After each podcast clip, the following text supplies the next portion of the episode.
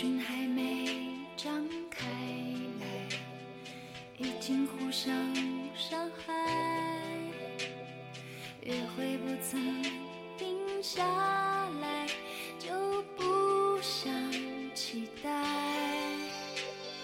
电话还没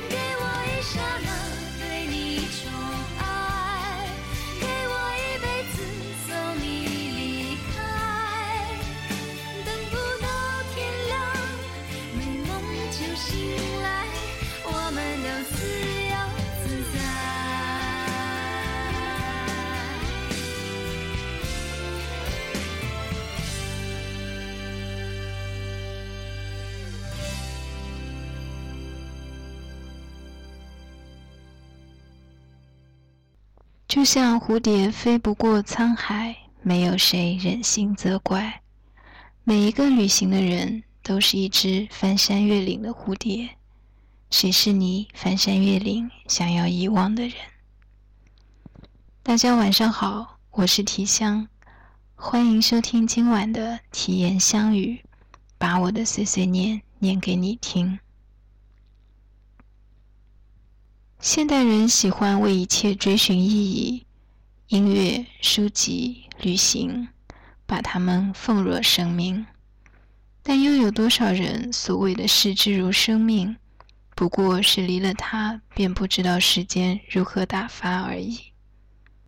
所以很多人的乐趣永远都只是三分钟热度，因为他们并非一开始便全身心的热爱。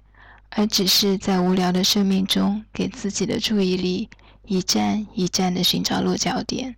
一旦离开眼前这片搁浅的水域，他们便不再想起。我们所骄傲的一切，不过都是数字：富人的财产、妙龄人的体型、寿星的年龄、情场高手的伴侣、爱书人的藏书量、运动员的奖杯。环游世界的人去过的国家。所以，一个只喜欢标榜自己阅书无数的人是非常浅薄的。如果没有任何内化和吸收，再多的藏书也只是被书籍化的金钱；再大的阅读量也只是被省略文字耗去的时间。很多人对于旅行的想法也是一样：去某一个国家，在标志性建筑旁边拍照留念。只是为了最后让自己去过的国家数添一而已。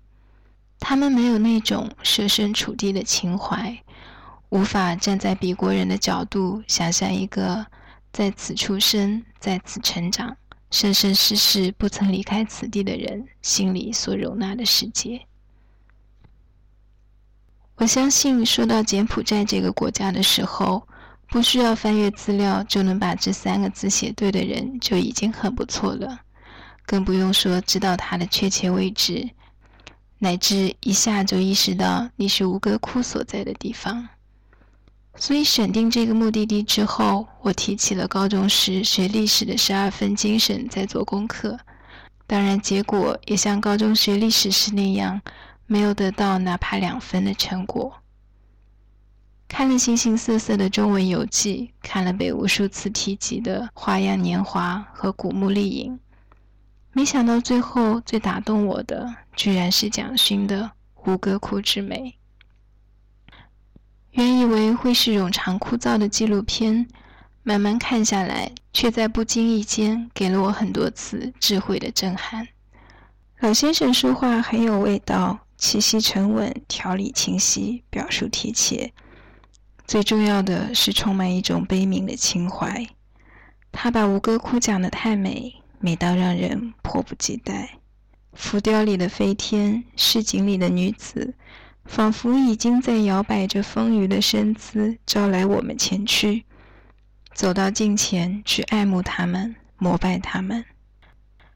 飞往柬埔寨的红眼航班，舷窗外看不到云的色彩，大地上的万家灯火。犹犹豫豫，闪闪烁烁，像极了小时候酷爱的星空。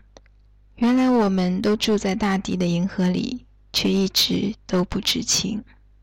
记忆带着雷电般的频闪前行，我睡得就像一朵在云中打坐的莲花。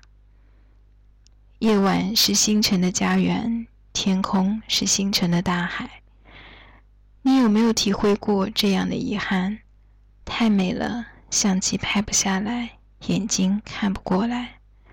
太美了，必须要和最爱的人一起来看。当我站在瀑布前，觉得非常的难过。我总觉得应该是两个人站在这里。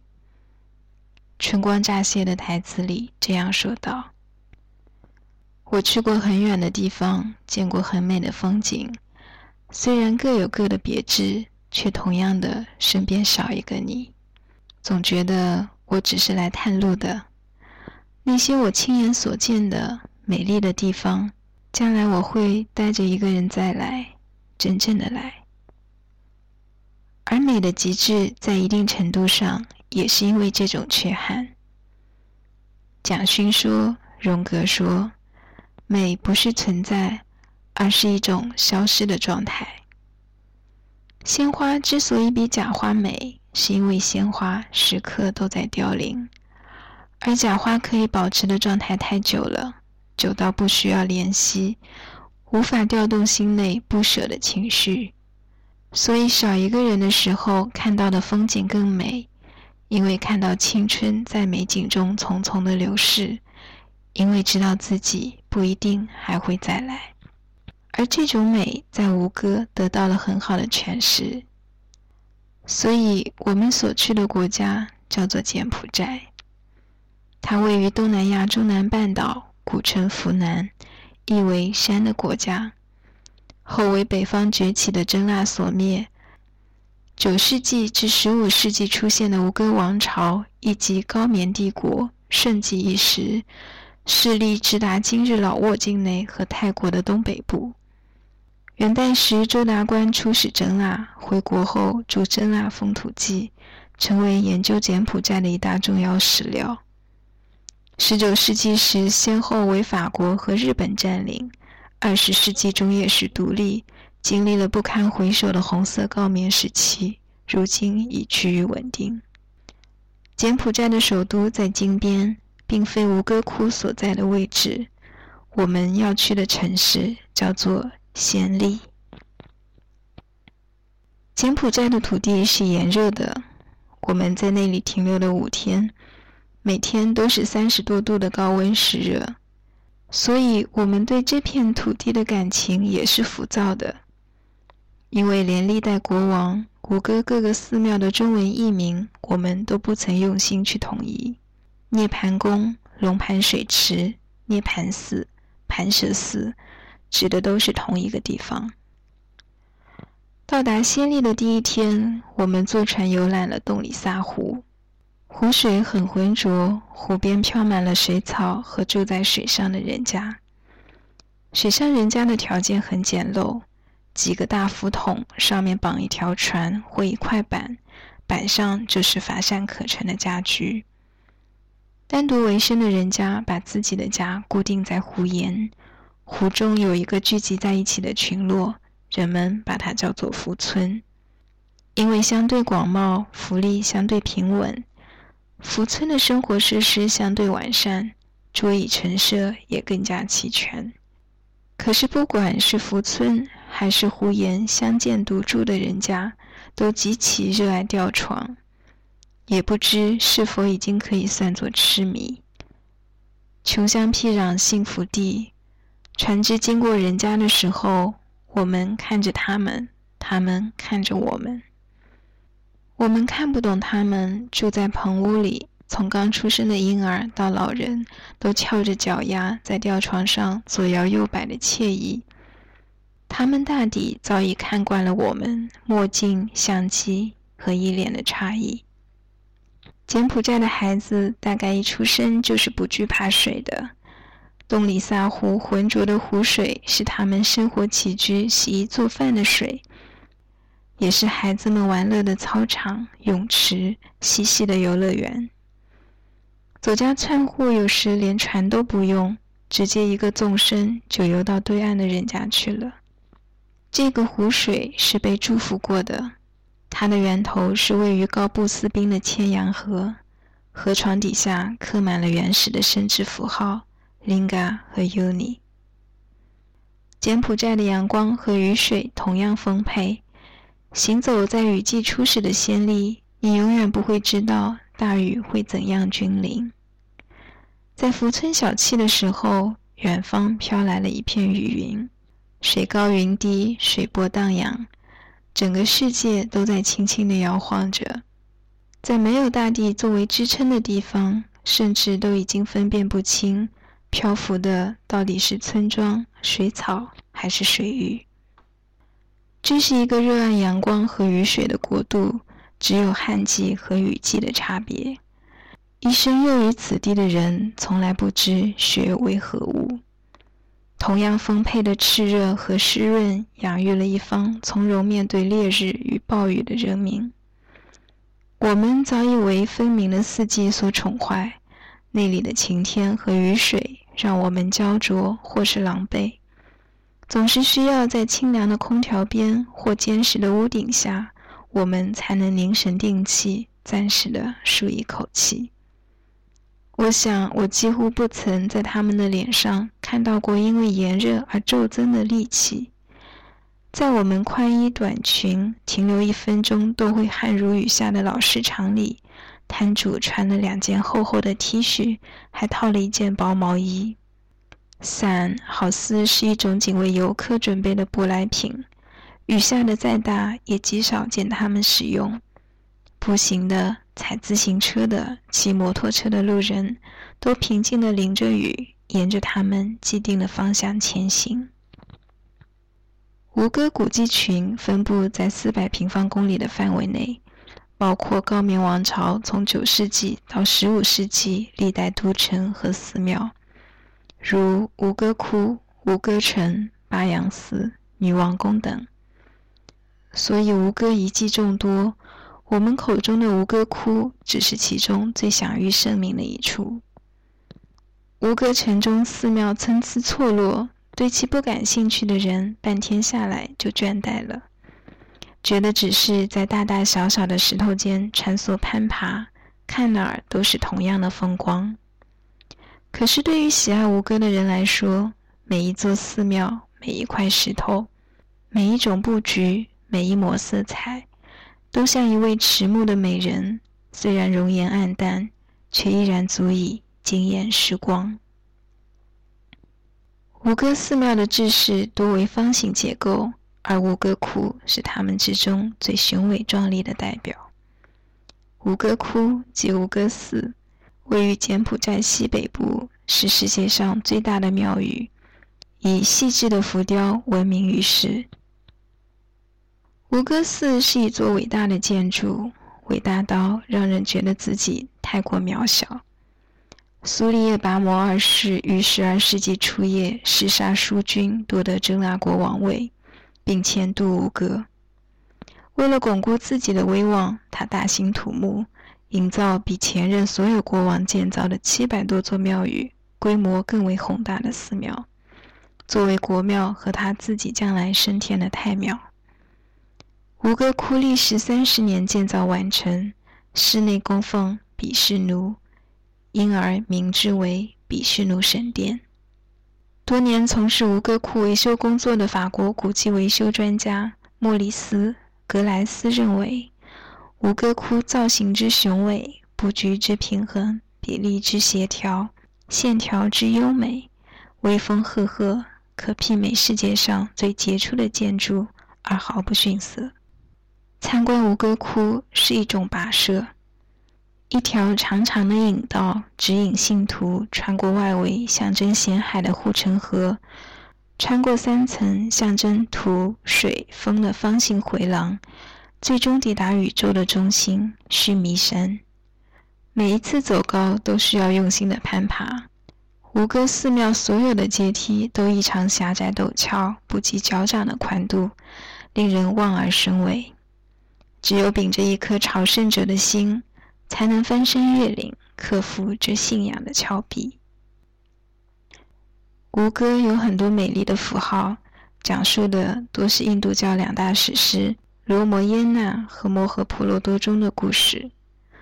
寺庙的引道以及吴哥王城的城门，都可以看到神魔绝力的石雕，展现的是搅动如海的故事。如海即牛奶海。一边一排整齐的天神，一边一排整齐的阿修罗，两边像拔河一样各握住一条长蛇，其实是在争夺长生不老药。双蛇汇合处，毗湿奴坐镇中间，制约神魔的力量，保持宇宙的平衡。这一作品在各处以不同的规模和不同的方式被不断的重现。而在浮雕作品中，还能看到搅动如海时翻涌的浪花，和在浪花中产生的一个个衣着翩跹的飞天。走在吴哥寺前长长的引道上，可以听到棕榈叶与风相碰撞的声响。它们不似这座城池一样孤朽，年轻的树在暖风里挺拔摇曳，这些飘扬的树叶。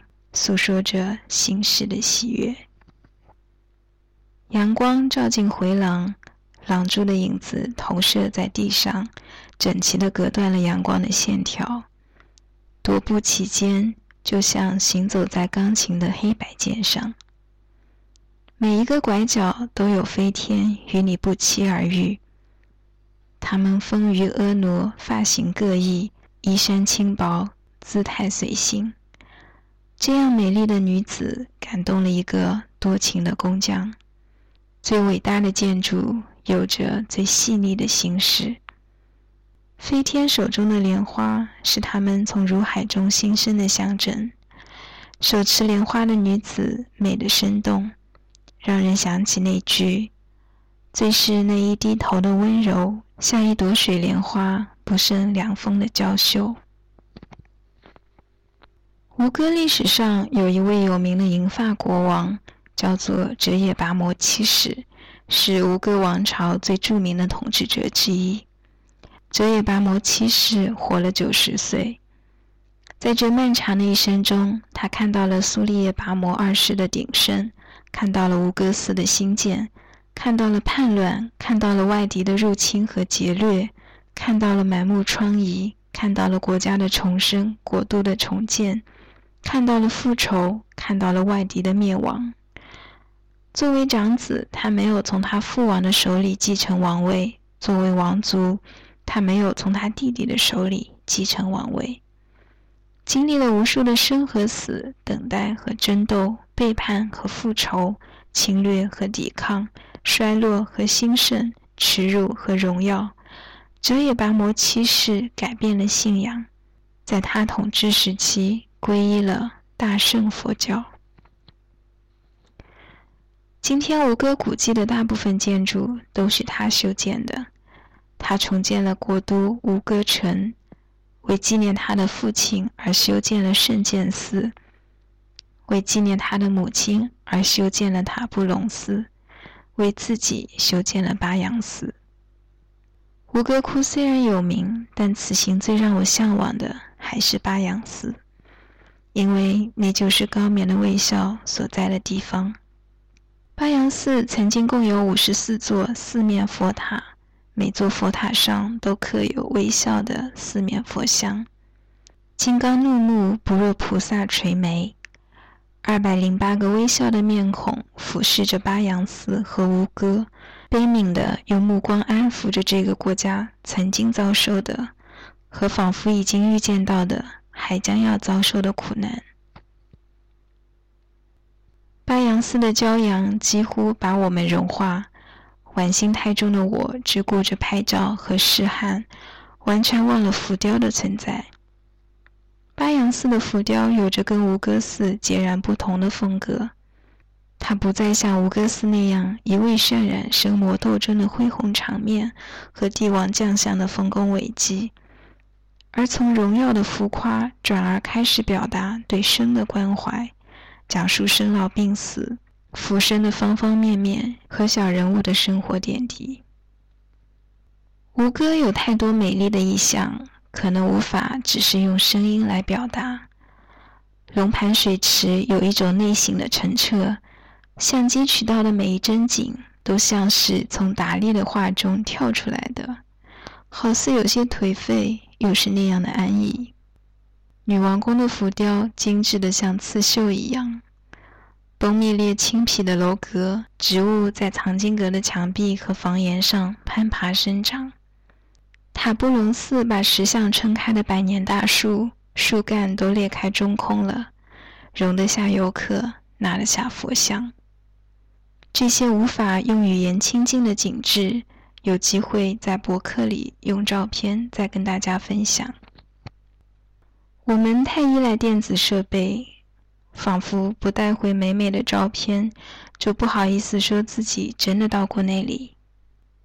可我们只是匆匆的行人，不管能带走多少影像，也永远有人早已超越了我们。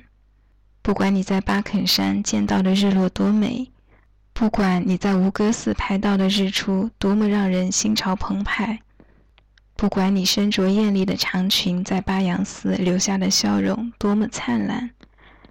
永远有人比你知道的更多，停留的更久，有过更丰富的经历。可是，即便如此，我们也是要去到那里的。是不是妖童怨女的故事太美，不够美丽的我们就不向往爱情了？也许应该说，正因为如此，我们才更要到那里去，因为在那里，我们会见证它七十三分之一的历史面貌。他会见证我们一生仅有的几次心灵盛放。生活真的在别处吗？到了别处，你才会发现，别处的人只是在另一种样式的皮囊里重复着另一种样式的苦乐。你所厌弃的生活，有些人只能仰望，只是有些人不知道什么叫做仰望，还有一些人不知道自己生活在阴沟里。我们去巴肯山看日落的那天，等了两三个小时，太阳才快接近地平线。管理人员却说下班了，急着赶我们走。我们负隅顽抗着不肯离开，走了千山万水来的，也许一生只看这一次，却只听其中一个工作人员愤愤地说：“我恨太阳。”旅行的意义在于撞见不可知的美丽，丢下一颗心，带着身体去旅行，行到美丽的地方，或许他自己又回到了身体里。心事就像莲心，新摘的时候鲜嫩，放久了便苦梗在喉。你要原谅我的不成熟，要知道我所走过的岁月都只是被削薄延展的时光。我牵挂了那么久的心事，不过因为波光才齐长的莲花。只是或许突然就看腻了美景，一心只想。见到你，生活在别处，我们也终将回到别人的别处。出发地也是我们最终需要回归的地方。只是如果你足够幸运的话，回来的时候，也许你已经换过了心。节目的最后，想念一封可爱的听众来信。它来自遥远的不可知的未来，这是里面我最爱的一段。宇宙非常大，我走了很远，却没装成聋哑人，我还是我。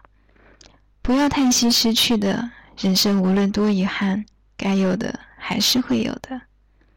爱这种东西，顺着直觉找不到，逆着直觉果然也找不到。可这么大的宇宙中，总有很多有趣的事物值得你爱。就连我这么老的人，也还是这样相信着。比如说，现在我想到给你写这么一封读者来信，因为我记起曾经爱听你的声音，也相信在你所处的那个时间，那个过去的我正在爱着你的声音。就说到这里吧，我要去跟养在船上的葡萄藤新人组长谈判了。只有经过他的同意，蓝葡萄和黄葡萄才能通婚。没办法，为了酿出传说中的碧绿葡萄酒，我得费一番口舌了。Bon voyage，船长。这是第一封，也是迄今为止收到的唯一一封听众来信。谢谢可爱的船长，因为你的喜欢，让我更喜欢自己。希望将来会有更多的机会念更多的信。最后的最后，把这首歌送给你。祝大家晚安，好梦，想吻。